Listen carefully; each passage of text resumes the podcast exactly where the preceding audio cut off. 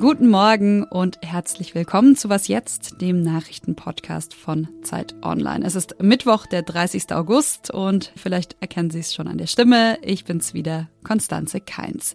Wir sprechen heute über den Stand der ukrainischen Gegenoffensive und wir schauen nach Mosambik. Dabei geht's konkret um riesige Gasfelder, korrupte Eliten und neokoloniale Geschäftsgebaren.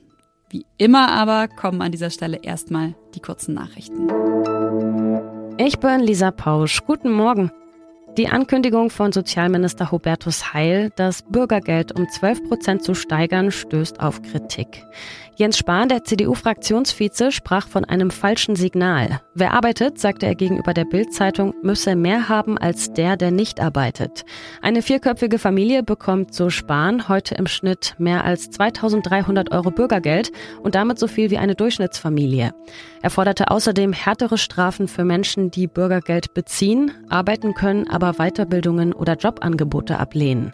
Die Sozialverbände begrüßten die Erhöhung, kritisierten sie mit Blick auf die Inflation jedoch jedoch als zu spät und zu gering.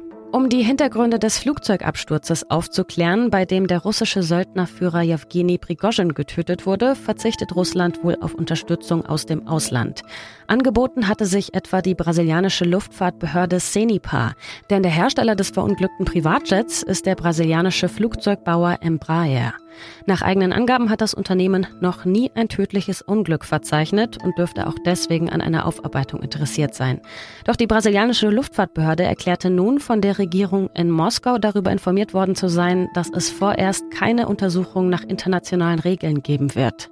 Diese Regeln der internationalen Zivilluftfahrtorganisation ICAO besagen zum Beispiel, dass das Land, in dem der Absturz passiert ist, die Untersuchungen leitet, dass aber auch das Herkunftsland des Herstellers Ermittler schicken darf. Doch gelten diese Regeln nicht für Prigozhins Flug, da er ein Inlandsflug war.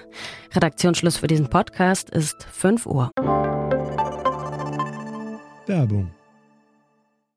Regulatorische Vorgaben der Fachkräftemangel oder die Nutzung moderner Technologien. Unternehmen sind aktuell mit komplexen Herausforderungen konfrontiert. Die gute Nachricht?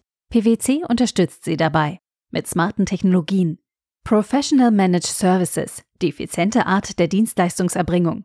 Technologiegestützte Lösungen vereinfachen Prozesse an entscheidenden Stellen, verbessern diese nachhaltig und sorgen für eine höhere Qualität. Mehr auf pwc.de.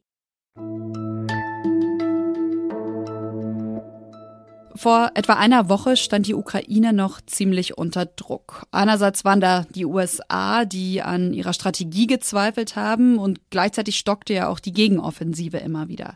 Jetzt aber scheint es voranzugehen. Im Süden des Landes berichtet die Ukraine von Erfolgen und gleichzeitig spricht Präsident Zelensky von einer politischen Lösung für die Halbinsel Krim.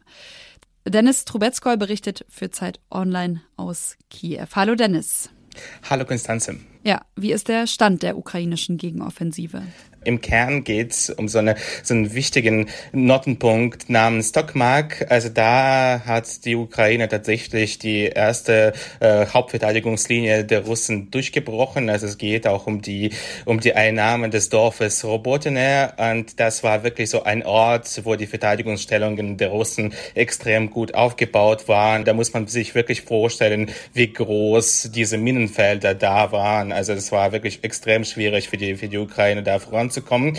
Und jetzt muss man einfach schauen, wie es, wie, wie, wie es weiterläuft, weil äh, also die Dichte der, Minen, äh, der Minenfelder, also die dürfte jetzt kleiner sein als zuvor und es könnte jetzt auch durchaus sein, äh, dass die, dass die nächsten Geländegewinne den Ukrainern schneller gelingen als zuvor. Aber klar ist, wie gesagt, also die, die Russen haben diese Verteidigungsstellungen seit acht, seit neun Monaten ausgebaut und die, die, die Aufgabe bleibt für die Ukrainer natürlich nach wie vor extrem schwierig. Mittlerweile ist es ja über neun Jahre her, dass Russland die Krim, die ukrainische Halbinsel, annektiert hat.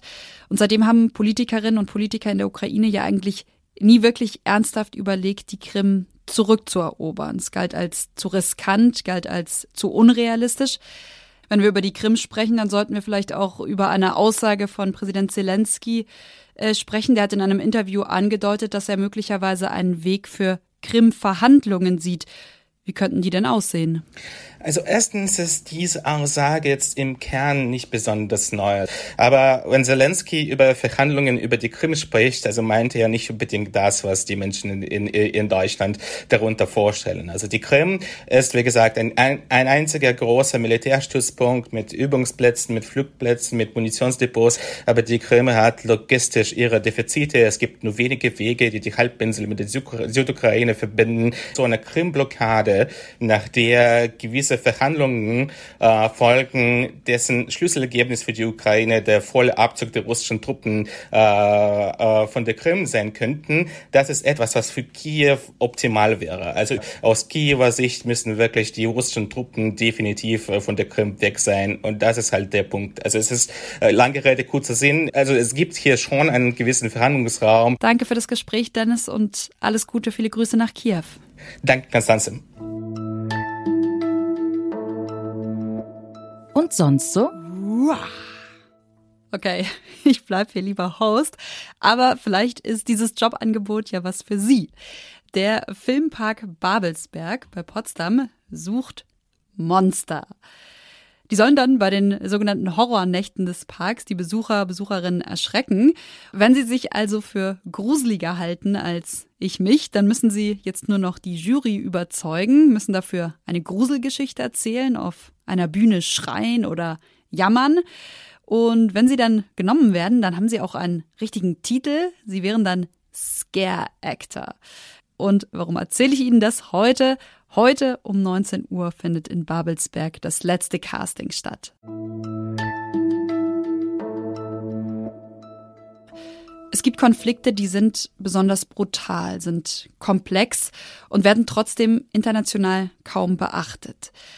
Im Fall von Mosambik geht es ganz grob zusammengefasst um Terror, um korrupte Eliten, um den afrikanischen Ressourcenfluch und um diesen Konflikt zu verstehen, um mit Menschen zu sprechen, die vor Ort leben, war mein Kollege Christian Foren vor kurzem im Norden von Mosambik. Hallo Christian. Hallo.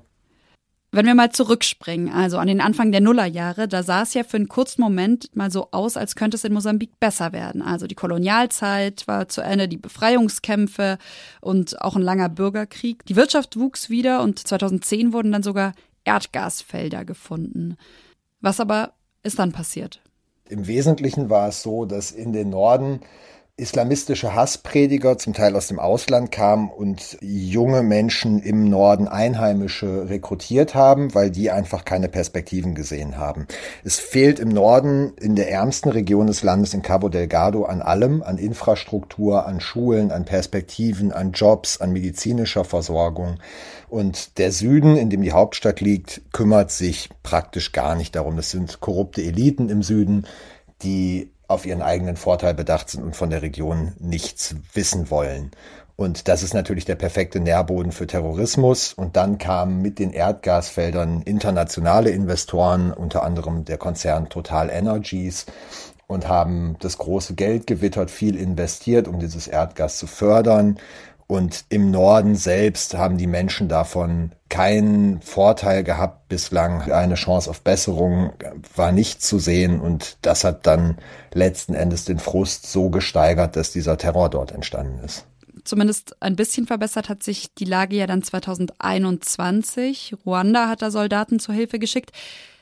Warum Ruanda? Das ist ja ein Land, das rund, habe ich mal nachgeschaut, rund 2000 Kilometer entfernt liegt. Ruanda geriert sich gerne in Afrika als so eine Art afrikanische Weltpolizei, hilft gerne aus. Das hat was mit Prestige zu tun. Das hat was damit zu tun, dass das ruandische Militär sehr, sehr gut ist. Und zumindest liegt der Verdacht nahe, es hat auch was mit wirtschaftlichen Interessen zu tun. Ruanda unterstützt den Norden dabei befriedet zu werden, was Voraussetzung dafür ist, dass der französische Konzern Total Energies dort das Gas fördern kann zeitlich mit der Entscheidung Ruandas dort ein, zu intervenieren, fallen größere Investments von Total Energies selbst und auch von der französischen Regierung in Ruanda, so dass es zumindest den Anschein hat, dass dort auch wirtschaftlich sich überschneidende Interessen bestehen und man voneinander profitiert. Jetzt warst du ja vor Ort, warst im Norden von Mosambik. Nimm uns doch mal mit in diese Gegend In der Region Cabo Delgado in Pemba sieht man extrem viele Geflüchtete, die sich dort zurückziehen, weil das als einer der sichersten Orte gilt. Und ich bin dann mit Hilfsorganisationen nach Mosimboa da Praia geflogen. Das ist sowas wie das Herz des Terrors gewesen, wenn man es etwas pathetisch formulieren will, wo die Terroristen ein Jahr lang die Kontrolle behalten haben. Und da sieht man einfach massive Zerstörung. Man sieht, wie die Menschen langsam zurückkehren in ein Palmen-Sandstrand-Paradies, wie man sich eigentlich aus einem Reisekatalog vorstellt, aber dazwischen eben Ruinen, Armut, äh, Misstrauen, Militär, das da patrouilliert, Polizei, das an jeder Ecke kontrolliert, auch ausländische Journalisten sind zwar dort mittlerweile unter strengen Auflagen geduldet, aber nicht wirklich gerne gesehen. Was haben dir denn die Menschen erzählt, mit denen du gesprochen hast, die du getroffen hast? Also sehen die noch irgendwelche Perspektiven für sich? Viele sind in Flüchtlingslager geflohen, haben sich dort zurückgezogen. Dort ist es nach mehreren Jahren jetzt in Zelten in provisorischen Umständen auch so, dass die Leute dort hungern, dass die Leute müde sind und sich überlegen, jetzt zurück in ihre Dörfer zu kehren, in der Hoffnung, dass der Terror, der etwas zurückgedrängt wurde, nicht wiederkehrt und es nicht schlimmer wird. Aber die Leute wissen einfach gar nicht so richtig, was sie machen sollen. Dazu kommt noch ein großes gegenseitiges Misstrauen, das ähm, unklar ist. Viele befürchten, dass sich Schläfer unter die Rückkehrenden mischen, also Terroristen, die inaktiv sind und dann irgendwann Anschläge sozusagen aus dem Inneren verüben. Und dadurch äh, ist einfach die, die Stimmung sehr, sehr angespannt. Danke, Christian. Danke, sehr gerne. Knapp zehn Minuten später fühlen Sie sich hoffentlich auch heute wieder bestens informiert. Wie immer können Sie uns schreiben an wasjetzt.zeit.de geht das. Mein Name ist Konstanze Keins und ich sage Tschüss, bis zum nächsten Mal. Gut für mich, äh, ist schlecht für dich, aber ich hoffe, es hört bald auf zu regnen.